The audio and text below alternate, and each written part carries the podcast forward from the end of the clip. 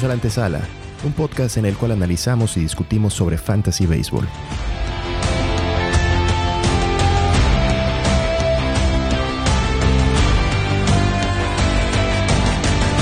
Eh, Seguimos, ahora vamos con otra leyenda, así como puede ser ya una leyenda Chris Sale. No, no Flaherty, tranquilos, la leyenda no es Flaherty. vamos con el dueño de tu corazón, don David, Clayton Kershaw. Clayton Kershaw. No, pensé que tú lo ibas a analizar. ¿no? Es, es- es de Raúl. Qué lástima, David. Quería eh, Sí, escucharte Ganas a ti no hablando maravillas de Clayton Me Kershaw. vuelven a tocar dos seguidos. Clayton Kershaw. Desde el 2009 solo había tenido un año con una era mayor de 3 y fue de 3.03. En el, en el, o sea, en el 2019 hasta este año que tuvo 3.55. Pero tuvo un LOB bastante bajo para él, 71.7. O sea, no, no estuvo muy, o sea, no tuvo esa suerte. Entonces, yo pues creo que su era se le fue un poquito alto. Su K entre 9 fue otra vez de 10.65. Su base por bola entre 9 fue de 2.11 y un whip de 1.02. O sea, números groseros. Lo mismo que con Morton. Es un pitcher que, ¿qué le vas a checar sus estadísticas avanzadas? Si, si es buenísimo. ¿Cuál es el único tema con Kershaw? Lo de los innings pichados. O sea, si tú crees que Kershaw y le apuestas a 150 innings de Kershaw, agarra en esa ronda sí o sí. O sea, no hay duda. Pero este sí es una papa caliente. O sea, este ha sido una papa caliente. Evidentemente, ya no estamos hablando. Kershaw siempre estuvo entre los top 5 y siempre, ya desde el año pasado, desde el 2000, de hecho, desde el año de la pandemia, ya como que bajaba un poquitito, pensando en que ya sabían que, que era un jugador que, que se tendía a lesionar. Ya, no, ya le quitaron ese factor de, de porque para mí, sí te lo digo, Clayton Kershaw es el pitcher más talentoso que yo he visto jugar béisbol. El pitcher que más me ha gustado de, toda la- de todo lo que me ha tocado a mí ver. Quita a Roger Clemens que le encontraron este, porquerías en el, en el cuerpo. Es el mejor pitcher que he visto. Entonces, ya no está en ese top 5, top 6 que estaba. Ya te lo están poniendo en top 15. ¿Le crees que va a tirar 150 entradas? Tómalo. ¿No quieres tomar ese riesgo? Deja que otro lo tome. ¿Va a pagar de dividendos? Más que claro. Y lo están bajando más, ¿eh? Top 20 ya. Top 20 ya. Sí. O sea, sí, sí, no, no. O sea, ¿cuántos innings te puede tirar Kershaw? Los demás que digamos, talento está. O sea, su era que fue de 3.53 este año, que puede ser un poquito alto, yo se lo atribuyo al muy bajo, a su al muy fuerte low B. Es el único tema. Un integrante de nuestra liga lo catalogó el año pasado como un pitcher en decadencia. ¿Estamos de acuerdo o no? Pues el tema son las entradas que lanza. O sea, es- o sea la decadencia de Kershaw es el, es el prime de cualquier Sí. pitcher as de, Sí, de es, que, es que es tan injusto comparar a Kershaw con Kershaw, con- contra él mismo. O sea, es Ese tan injusto hacerlo Sí. que, que, que no te queda de otra porque estás hablando de la misma persona. Pero eh, lo que dije es cierto. O sea, no, no. Tú comparas a un pitcher con los pitchers. Bueno, este tipo, la verdad es que solo se puede comparar consigo mismo, como de Grom y, y, y- ya tal vez, porque a los demás les falta demostrar.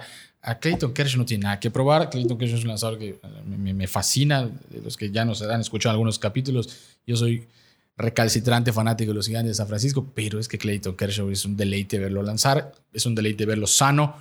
No voy a negar que no me molestó verlo levantar el título porque es un pitcher que se merecía eh, eso y más, pero sí lo que yo vi la temporada pasada es creo lo que va vamos a ir viendo las siguientes. La durabilidad de Kershaw antes era un pitcher de 7 entradas, 6 2 tercios.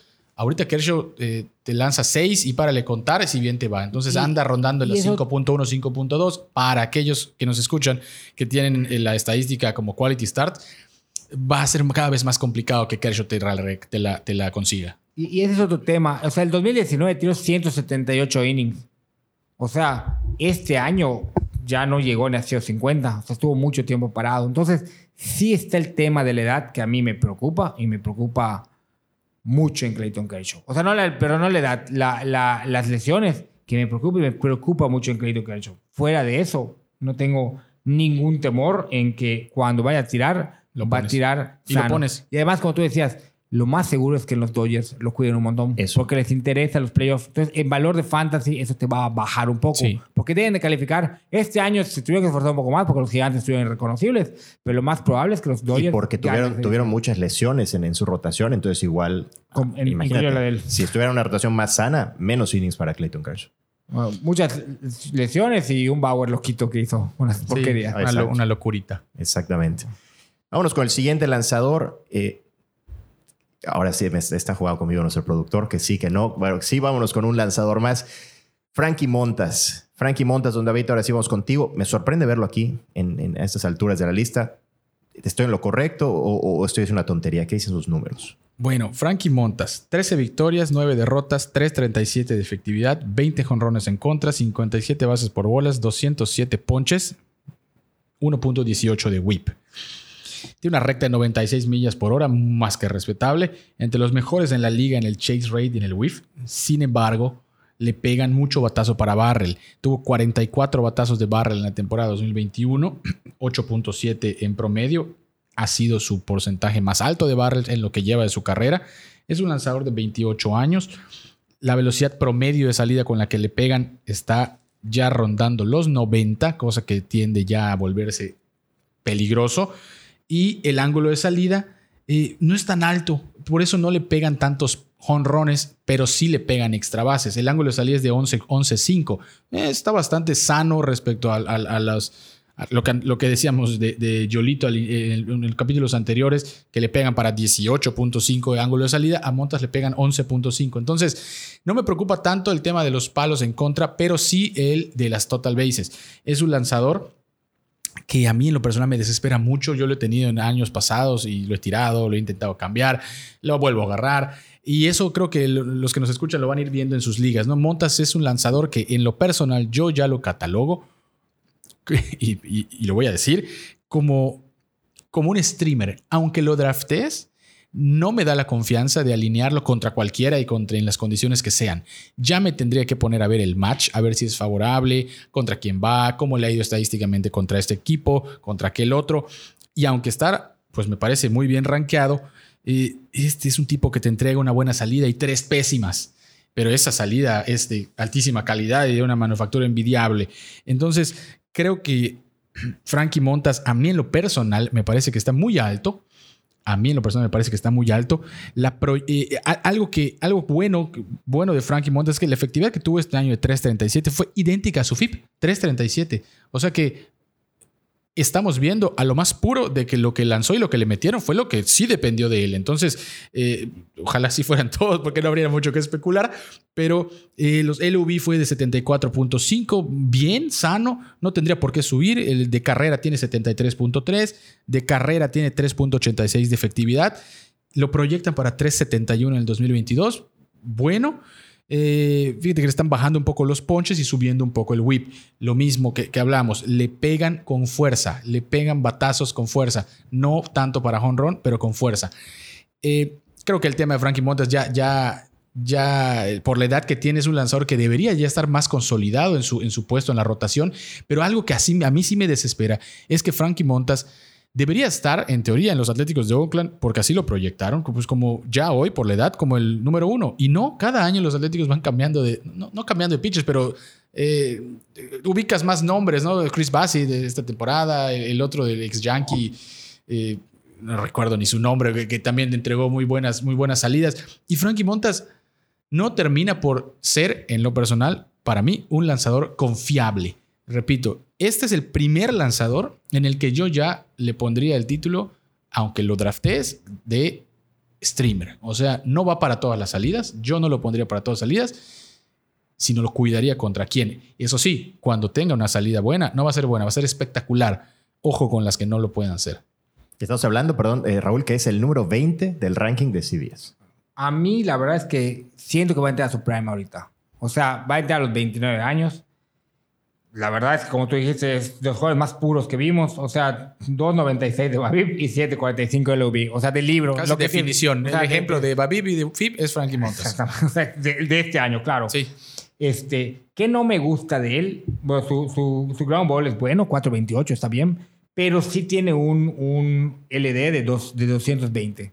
Un LD que me puede empezar a gustar, tiene que ser abajo de 200. O sea, 190, 185. Arriba de 200 es como que el numerito. O sea, como así como el pitcher piensas en 350 efectividad, es un número que ya, ya ves bueno. Es el para en el LD porcentaje.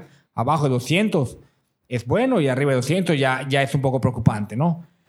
Pero, pero, pero su recta, o sea, su recta de 96 millas constante, con entrar a los 29 años con esa recta. Ay, a mí Montas creo que sí me puede gustar un poco más de lo que dijimos. Claro, ya estamos hablando de top 20, o sea, ya no vas a encontrar joyas, ya, Sí, sí, ya, sí. ya estamos hablando de pitchers terrenales. Fuera de eso, lo que dijo David, su launch angle, todo, ya, ya lo definió más que claro David. Digo, No, no. Entonces co- corroboramos que sí está alto aquí, lo que, lo que empezaba diciendo. Me parece que. Guay, tú, no. tú le tienes fe porque dices yo, que va yo- de fe, yo- pero. yo le tengo fe. Es que fue un año muy, fue un año muy sólido. O sea, fue un año muy, muy real. O sea, es, es un pitcher de 3.37 de era. Sí, ese es su era. Es un pitcher de 9.96 y 2.74. Sí, ese es su, su, ¿cómo se llama? Su K29 y su base por 99. Los números que pone en todas las métricas, su FIP es el mismo que él era. Su LOB es de casi 750, que es lo que esperas. Su, su BABIP es casi 300, que es lo que esperas. Estamos viendo la realidad de Montas. Y no son números que me molesten. O sea, Sí, ya, ya, ya en esta, ya en esta a, a- a la edad que ya tiene nuestro ranking, ya, ya estamos en eso. O sea, ya no vas a encontrar monstruos, pero puedes encontrar pequeñas gemas ahí enterradas, Mira, un poquito con tierrita. Aquí arriba. ya se empiezan a, a decidir las ligas. Antes coincidíamos en todo, recomendaciones unánimes. Aquí uno sí ya le está apostando por, por él. David dice que ni siquiera es para, para obtenerlo todos los partidos, que es streamer. O sea, y aquí ya nos fuimos Sí, sí, sí. a las antípodas, David, totalmente. Sí, sí, y creo que se va a ir complicando mucho más después, precisamente porque eh, ya puede entrar un poco el ojo de cada uno. Claro. Eh, hablábamos hace. Sí hace- hay mejores pitchers que no hemos visto que, que Montas, ¿eh? O sea, pero tampoco se me hace tan... No. O sea, no se me... O sea... eh, A mí Montas me queda de ver la constancia, pero eh, la constancia de números que, que yo sé que él puede dar. O sea, un lanzador, es más, Raúl, ya tiene 28 años, o sea, ya pasó su edad 26. Un lanzador con 96 millas por hora de recta promedio, sí tendría que estar ponchando, me parece, más. De hecho, 96 debe, como te dije, hice la tablita. Es arriba, o sea, arriba de 96 de- tendría que tener 10.7 de. O sea, es, es el promedio de todos los que tiran entre arriba de 96 millas. Él tiene 9.96, está un poco bajo. Y con la edad, pues sí, o sea, definitivamente sí es un tema. Pero bueno, si estamos hablando que estaría ponchado 10.70, pues no estaría acá en el ranking. Estaría, Mucho si más estuvieras arriba. 11, estaría mucho más arriba, Sí, porque sí, eso le bajaría todas las periféricas. Así es. Pero bueno, yo creo que sería el último que analizamos por Último hoy. que analizamos ¿Les hoy. parece que hagamos de lo de siempre? De estos 12, ¿cómo los ves? Arriba, abajo. Sí, Y con eso cerramos. Me Dale. parece bien. Muy bien. Arrancamos, este, Raúl. Pues yo digo que con David arrancamos. Bueno. David, David. A ver, pues entonces vamos a ir retomando, vamos a ir retomando a los lanzadores que analizamos hoy. Eh, yo pondría como número uno a Urias, como número dos a Nola, como número tres a Chris Sale, como número cuatro a Sandy Alcántara. Como, te gustó? Ya me gustó, fíjate que sí. Como número 5 a Robbie Ray. 6 Lance Lynn. 7 Kershaw. 8 Yolito. 9 Morton. 10 Flaherty. 11 Gaussman y 12 Montas. A mí Montas lo dejo en el 12. Mira, yo les voy a decir mi lista así tal cual, pero les voy a decir quiénes me gustan y luego quiénes no y quiénes me parece que están bien. Los que por los quería, pri- para empezar, Chris Sale, sin duda. Eh, iría también por Julio Urias, iría por Alcántara y por Nola. Son los, y por Lance Lynn. Son los que me gusta para ir eh, por ellos. Por quienes no iría jamás, por Frankie Montas, eh, por Robbie Ray y por Kevin Gaussman Y yo creo que los que están bien por ahí son eh, Yolito, Morton y no sé qué me falta. Kershaw. Y, y Kershaw. Y no sé dónde puse a Flaherty, la verdad. Pero Flaherty igual lo tomaría como un posible riesgo. Yo con uno que iría sería con Chris Sale. La verdad es que el talento que le hemos visto es envidiable.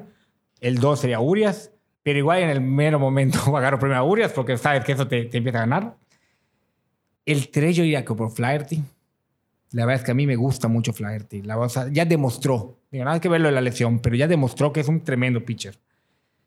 El 4 iría por Sandy Alcántara.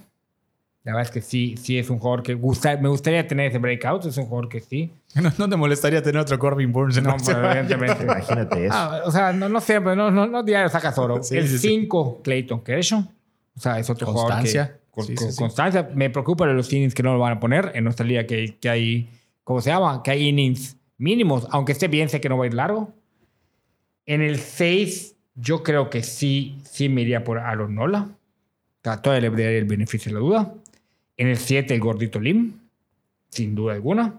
En el 8 ya iría Robbie Ray.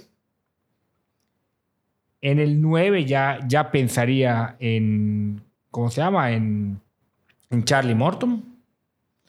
En el 10, Frankie Montas. Y me hacen falta dos. Ah, Giolito y Gaussman. Ah, no. Iría creo que primero por Giolito antes que por, que Montas. por, que por Montas. Sí. Sí. sí, definitivamente. Después de Giolito, Montas.